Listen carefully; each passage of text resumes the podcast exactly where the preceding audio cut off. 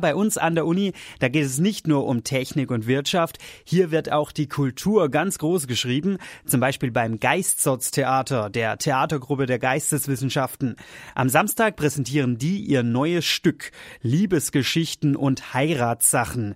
Das klingt im ersten Moment so ein bisschen nach einer Sendung im bayerischen Fernsehen, so la weißblaue Geschichten, ist aber eine wunderbare Posse von Johann Nepomuk Nestroy. Und am Montag, da haben die Jungs vom Geistestheater bei meinem Kollegen Stefan Fuchs bei uns im Radio KIT Studio vorbeigeschaut.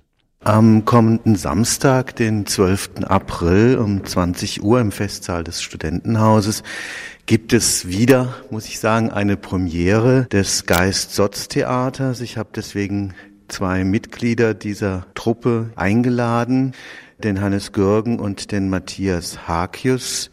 Vielleicht zu Beginn, Hannes Gürgen, kannst du ein bisschen dich selbst vorstellen? Du bist ja schon ziemlich lange bei dieser Truppe. Du bist Germanistikstudent, müsstest eigentlich schon bald zu Ende sein mit dem Studium. Genau, ich schreibe jetzt gerade meine Masterarbeit und jetzt hat natürlich das Theaterstück eben erstmal Vorrang und das kostet natürlich auch sehr viel Zeit, weil wir sehr viel einfach auch proben. Jetzt habt ihr also mit dieser Premiere Nestreu, Liebesgeschichten und Heiratssachen heißt der Titel, tief ins 19. Jahrhundert gegriffen, eine Posse. Warum diese Auswahl eines Stückes? Es hieß in der Ankündigung, es ist zum ersten Mal wieder ein Stück, was nicht selbst geschrieben wurde? Der Bezug war eben da, dass man einfach wieder auf Werktreue zurückgeht und auf ein Stück zurückgreift. Und es kam eben dazu, die Auswahl des Stücks, dass ich im Rahmen eines Seminars eben auf Nestroy zum ersten Mal gestoßen bin. Dann habe ich mich da ein bisschen beschäftigt, aber auch verschiedene Inszenierungen von Wien gesehen mit Helmut Lohner, Salzburger Festspiele und war so total begeistert und habe da eben nach einem Stück gesucht, was sich leicht umsetzen ließ mit unseren Möglichkeiten.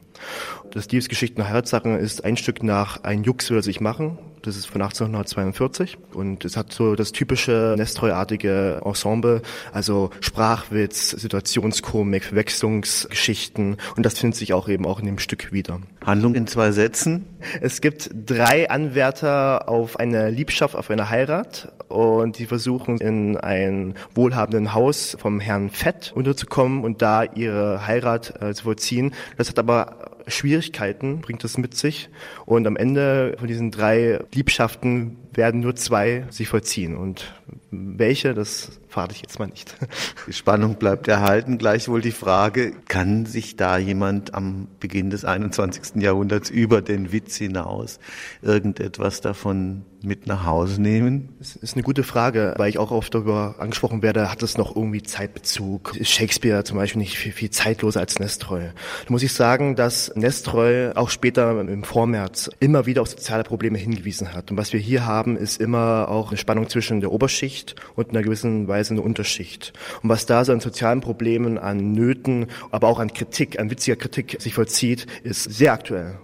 Wenn man sich überlegt, dass das ja im Wiener Dialekt geschrieben wurde ursprünglich und auch in den meisten Aufführungen wohl so dargeboten wurde, wie seid ihr als Truppe, die jetzt ziemlich weit weg ist von Wien, mit diesem Problem umgegangen?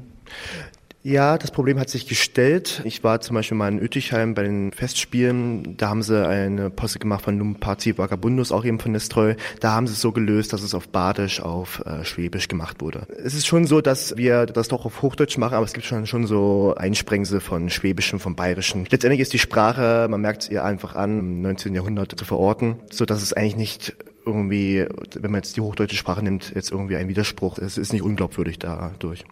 Matthias Hakius, Matthias, auch du bist ein Bestandteil dieser Truppe. Bist du auch schon so lange dabei wie der Hannes? Ich bin noch nicht ganz so lange dabei. Der Hannes hatte mit einem kleinen Trupp angefangen, 2011.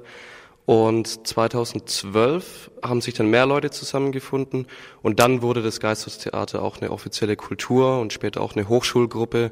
Ja, und das sind wir immer noch. Und das Angebot ist jetzt eben für jeden offen, der kommen will. Und es nehmen auch viele wahr im KIT. Also wir sind jetzt mittlerweile 29 Mitglieder, die im Geistestheater eben tätig sind. Ja, und es macht sehr viel Spaß. Was ist denn jetzt das Besondere dieses Theaters äh, der Fakultät 5, sage ich jetzt mal, im Unterschied zu den anderen Theatergruppen, die es doch immer noch gibt, hier auch am KIT? Gut, wir sind natürlich alle mehr oder minder alle von unserer Fakultät. Also wir sind quasi vom Fach, wenn man es so will, was das Theater anbelangt. Bei uns ist eben ja die Liebe zum Theater, zur Literatur vielleicht noch mehr vorhanden. Ich weiß es nicht. Vielleicht tue ich jetzt auch den anderen Unrecht. Aber unsere Mitglieder sind auf jeden Fall sehr interessiert und wir dachten uns damals auch, es ist sehr schade, dass es am KIT wenig Angebote diesbezüglich gibt und vor allem nicht an unserer Fakultät, die es doch eigentlich am meisten fördern sollte. Wie viel Zeit nimmt es denn jetzt ganz konkret weg? Natürlich im Vorfeld von so einer Premiere besonders viel, aber übers Semester oder übers Jahr so austariert, was würde man sagen, wie viel Zeit muss man dafür verwenden? Wir haben im Normalfall unter dem Semester zweimal die Woche eine offene Probe, wo jeder vorbeikommen kann. Die geht dann so grob von 19 Uhr bis, ja, solange man eben will. Es nimmt schon Zeit weg, sage ich, aber ähm, es macht auch sehr viel Spaß und es bietet vor allem eine Abwechslung zum trockenen Studienalltag.